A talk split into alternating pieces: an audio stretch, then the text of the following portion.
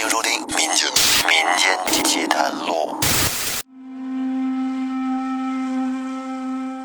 大家好，欢迎收听由喜马拉雅独家播出的《民间奇谈录》，我是老岳。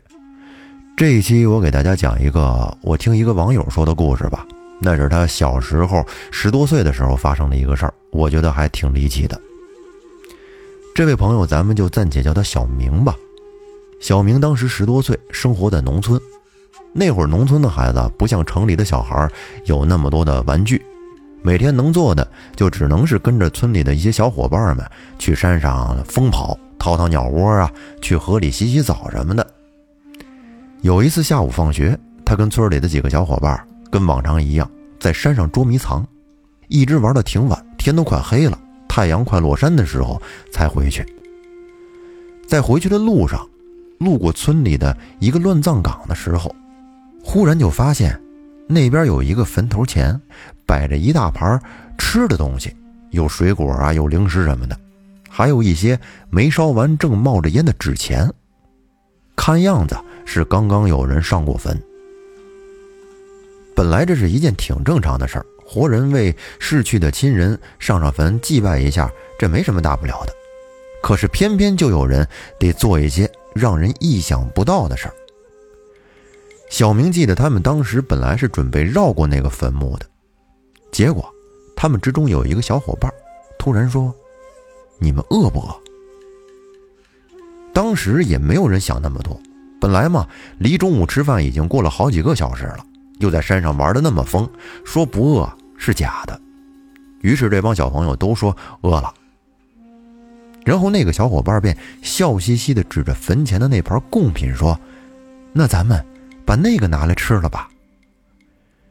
当时小明就被他的话吓了一跳，想起家里大人跟他以前讲的关于乱葬岗发生的那些鬼故事，便赶紧说：“算了算了，我可不吃，你们也别去动那些东西，不吉利。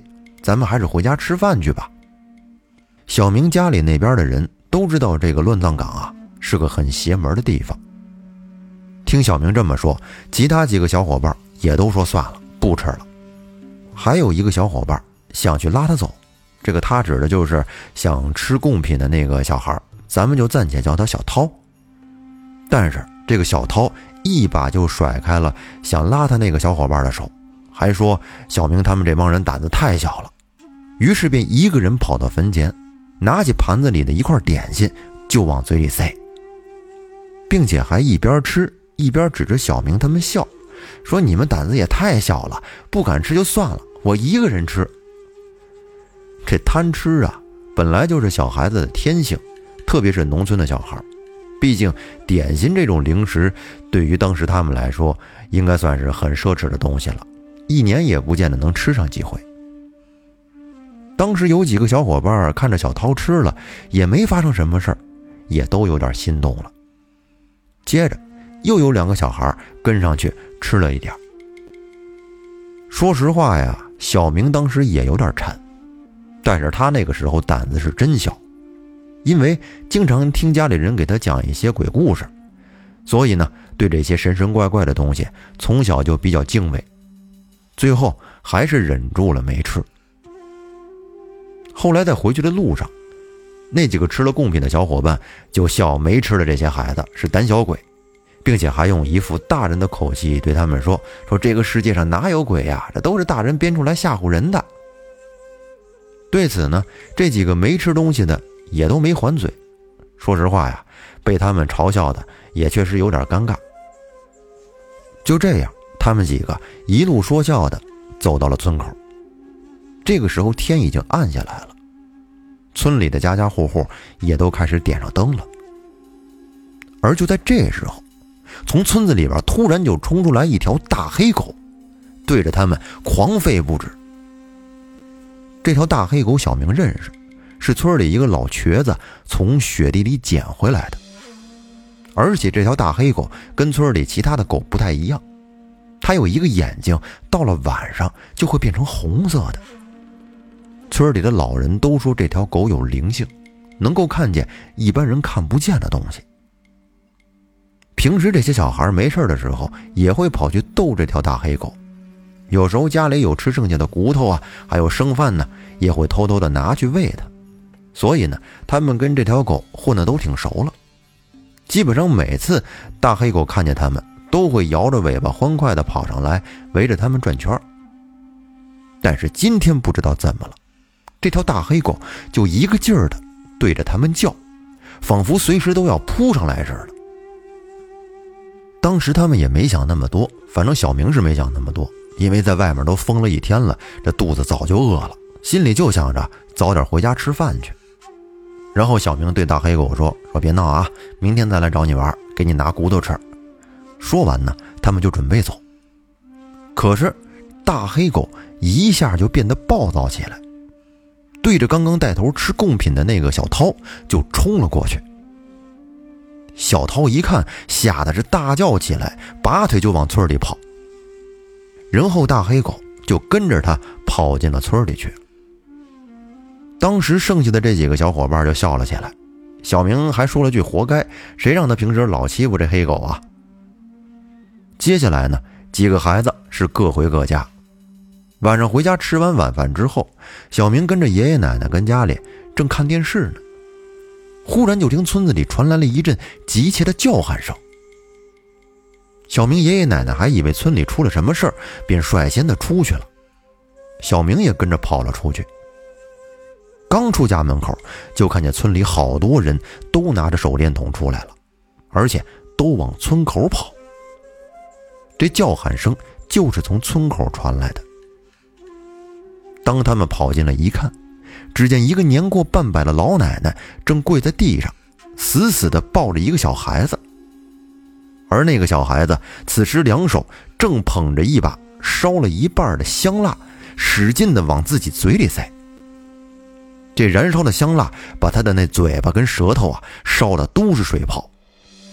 可是那个小孩就跟不知道疼一样，依旧挣扎着往嘴里送，而且还咧开嘴巴咯咯的跟那笑，并且一边笑还一边说：“让你吃个够，让你吃个够。”当时所有的人都被吓到了，那个老奶奶就死死的拽着小孩的手，哭喊着让人帮忙。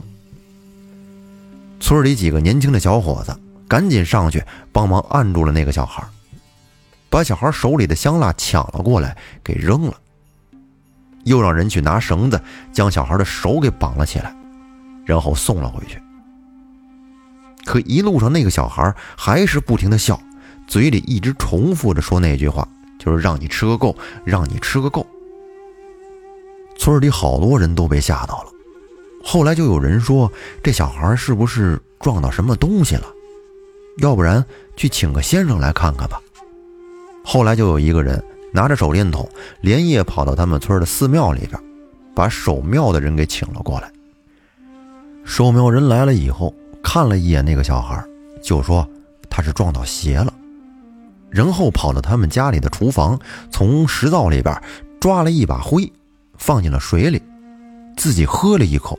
接着，一口水就喷在了那个小孩的脸上。说来也奇怪，顿时那个小孩就安静了下来。后来，那个守庙的人就让所有人都出去，就剩他跟那个小孩在屋里。没过一会儿，就听屋里传来了守庙人的声音，隐隐约约的听着，他好像说的是：“问说你为什么跟着娃儿回来呀？别太过分了之类的话，好像在跟谁争吵一样。”后来又听到守庙人说了一句：“可以，只要你离开，也不怎么怎么着的。”反正一直持续了好大一会儿，那个守庙的人才从屋子里边出来。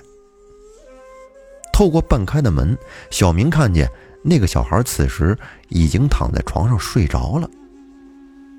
守庙人出来之后，对着在场的人说：“已经没事了，都已经解决了。”接着又对那个老奶奶说。你以后啊，要把娃教好，别在外面乱吃东西。有些东西不是给活人吃的。到了第二天，那个小孩睡醒了之后，果然恢复了正常，依旧和小伙伴们在学校里打打闹闹。不过他嘴巴上那些水泡却是好久都没有消散，嘴里也因为被香蜡烧过，一直到后来他说话都有点不利落。而这个小孩，我猜大家应该都猜出来了，就是之前带头偷吃坟前贡品的那个小涛。这个故事说到这儿就跟您分享完了。看来这陌生人坟前的贡品真不能随便吃啊！有句俗话说得好：“再饿莫吃坟前贡，再累莫坐人肉凳。”那这两句话什么意思呢？